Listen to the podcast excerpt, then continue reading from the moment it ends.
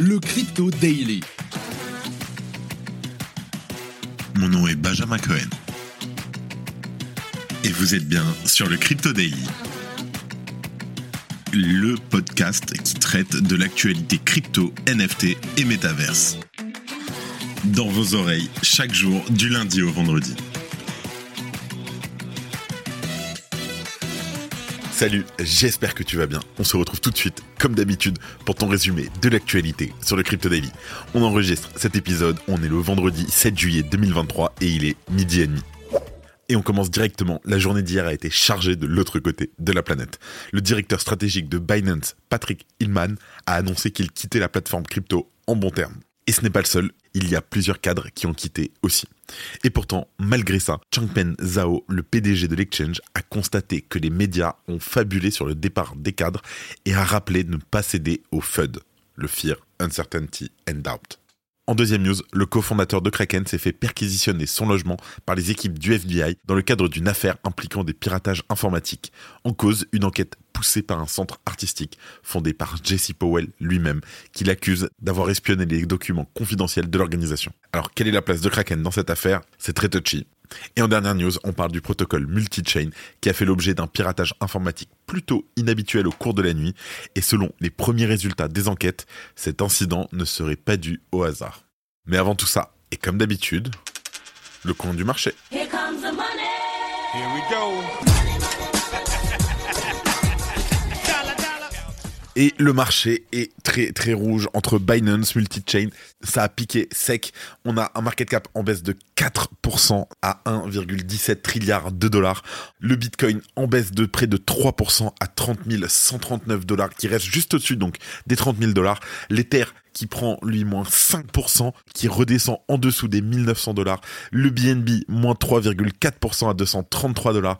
Le XRP moins 3%. Le Cardano pareil. Le Dogecoin moins 4%. Le Solana qui bouge pas trop à juste moins 1%. Et le Litecoin qui prend assez cher à moins 8% et qui redescend sous la barre des 100 dollars à 96,5 dollars. Allez, let's go, on passe aux news et ne t'inquiète pas, on va t'expliquer pourquoi le marché y descend comme ça. Binance traverse une crise de gestion majeure. Plusieurs hauts responsables, dont le directeur juridique, le directeur stratégique et le vice-président senior de la conformité, ont démissionné en raison de la gestion par saisie des enquêtes réglementaires en cours et notamment par le DOJ. Ces départs interviennent après celui de Matthew Prince, qui était chargé de superviser les enquêtes et les renseignements mondiaux. Alors que Sisi affirme que le départ de ses cadres fait partie d'un turnover propre à l'entreprise, apparemment le son de cloche n'a pas été le même durant la nuit du côté des médias, dont le média réputé Fortune. En conséquence, Sisi a souhaité mettre les choses au clair sur Twitter. Je cite 4. Plus de FUD sur cet un départ. Oui, il y a du roulement, c'est dans chaque entreprise, mais les raisons imaginées par les nouvelles sont complètement fausses. En tant qu'organisation qui est passée de 30 à 8000 personnes en 6 ans, de zéro au plus grand échange crypto au monde en moins de 5 mois après sa fondation, et qui tient depuis ce temps, nous avons été en mesure de protéger nos utilisateurs à tous les temps, et nous avons été extrêmement chanceux d'avoir certains des meilleurs talents de la planète. Alors, dans les faits, les rumeurs ne sont pas nées seules. Elles soulignent aussi une crise managériale sans précédent, d'après les médias. Cependant, il convient de ne pas céder au FUD, surtout concernant Binance qui est régulièrement la cible des médias. Il faut garder juste mesure des événements et ne pas oublier que la plateforme de Sisi est dans une zone de turbulence qui serait, d'après les médias, à l'origine de cette fuite de cerveau. On se rappelle qu'aux États-Unis, le vent de la régulation souffle et les cadres juridiques de la société s'échappent. En Europe, le vieux continent semble bien décidé à mener la vie dure à Binance, qui perdra son partenaire bancaire européen en septembre 2023. En tout cas, comme tu le sais maintenant, il convient de faire attention au FUD et de ne pas crier au loup. En tout cas, même si le bien market et l'ambiance des marchés pèsent sur le moral des employés de la société crypto, Binance n'a pour le moment pas été jugé. C'est donc une affaire à suivre. Le Web3 Leaders Forum de la DAN est le temps fort de cet été pour celles et ceux qui construisent le Web3 de demain. Le 19 juillet prochain au Palais Brognard, retrouvez les plus grands acteurs du monde de l'entreprise et des institutions publiques à Paris pour évoquer les sujets qui font l'actualité. Dernières évolutions réglementaires, solutions innovantes pour les entreprises et parcours inspirants. Venez à la rencontre de 50 personnalités dont Éric Larchevêque, Patrick Hansen, Marie-Anne Barbalayani, Nathalie Auffauvre, Tim Bune et bien d'autres. Pour réserver votre place, rendez-vous sur web3leaders.eu. En deuxième news, on parle de Jesse Powell, le cofondateur de Kraken. Alors, en mars dernier, le FBI a perquisitionné le logement du cofondateur et actuel président de l'exchange de crypto-monnaie Kraken. Cette intervention a eu lieu dans le cadre d'une enquête accusant Jesse Powell de piratage informatique à l'encontre de l'association à but non lucratif Verge Center for the Arts. Fondée en Californie par Jesse Powell lui-même en 2007, ses membres n'entretiennent pas de bonnes relations avec le fondateur. Ainsi, l'année dernière, le cofondateur de Kraken fut évincé du conseil d'administration du centre artistique pour avoir violé les principales directives de l'organisation. En répercussion, Jesse Powell a décidé de restreindre l'accès du centre à ses mails, à son site web et à son système de messagerie interne. Selon l'avocat du centre artistique, il aurait aussi accédé aux informations confidentielles de l'organisation sans en avoir l'autorisation. Du côté du FBI, l'enquête est en cours depuis l'automne 2022 lors de la fouille de son logement. Plusieurs appareils électroniques ont été saisis. Alors pour l'instant, la situation semble être en la faveur de Jesse Powell et les procureurs ne l'ont accusé d'aucun crime. En tout cas, les utilisateurs de la plateforme Kraken ont peu d'inquiétudes à avoir, je te rassure. Un porte-parole de l'exchange a affirmé que cette affaire n'avait aucun lien ni avec l'entreprise ni avec ses activités. Et en parallèle, l'avocat de Jesse Powell a confirmé qu'une enquête a été lancée par les procureurs de Californie du Nord tout en dénigrant toute implication avec l'activité professionnelle de son client. Et bien que le FBI ne semble pas enquêter sur les activités de la société Kraken, la SEC s'est déjà attaquée à l'exchange de crypto-monnaies par le passé.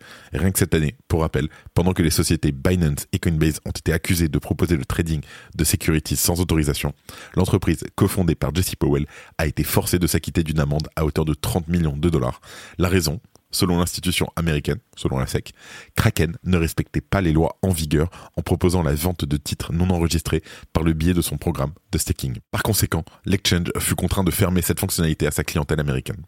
D'ailleurs, en 2022, le Trésor américain condamna l'entreprise à une contravention de 360 000 dollars pour avoir dérogé aux sanctions économiques internationales des États-Unis. En outre, l'exchange était accusé d'avoir laissé ses services ouverts aux citoyens provenant d'Iran. Alors, que ce soit Kraken, Binance ou Coinbase ou encore d'autres entreprises du secteur des cryptos, nombreuses sont celles qui connaissent les risques associés à la régulation de leur domaine d'activité. Malgré les opportunités offertes par le secteur, le manque de législation et les décisions arbitraires de la SEC sont décriées pour freiner l'innovation dans cette nouvelle industrie grandissante. Donc je me suis un petit peu, je me suis un petit peu perdu, mais c'était pour faire un petit point sur Kraken et la régulation américaine. Merci d'écouter le Crypto Daily. Et en dernière news, on parle de Multichain qui a été victime d'une attaque un peu bizarre. Je t'explique. Au cours du printemps dernier, les absences de services sur le protocole multi-chain ont enflammé la cryptosphère. On en a parlé il y a un mois, c'était partout. Certaines plateformes crypto, comme Binance, ont annoncé couper les liens avec la plateforme pour des raisons de sécurité et le temps leur a donné raison. En effet, Multichain a été victime d'un hack meurtrier au cours de cette nuit.